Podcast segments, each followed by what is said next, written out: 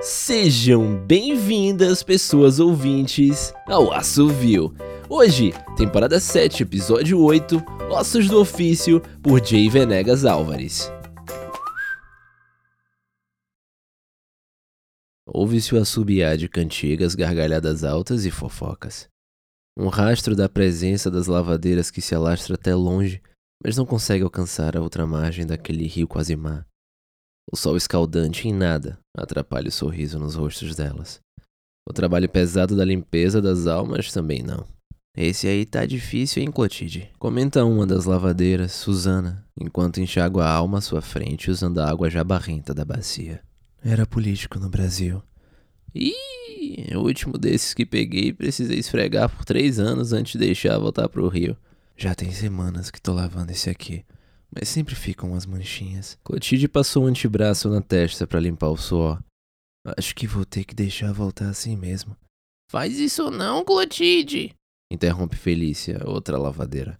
Deixei passar umas manchas assim uma vez e depois voltou para mim um desses bilionários malucos que só pensa em ganhar mais dinheiro. Morreu não tinha nem 50 anos e tava mais sujo que da primeira vez. As três lavadeiras meneiam a cabeça em conjunto, quase como se em uma dança ensaiada. Murmuram sobre a avareza dos vivos e o trabalho que dão quando suas almas voltam para que possam ser limpas antes de retornarem ao seu mundo. As três observam outra lavadeira devolver uma alma já brilhante ao rio e logo em seguida capturar outra, sem brilho e corrompida por manchas de um roxo escurecido. Foi rápido esse, Marieta? Era gente boa? Pergunta Susana. Era criança. Não tinha nem dois anos, não tinha muito o que limpar. Morreu de quê?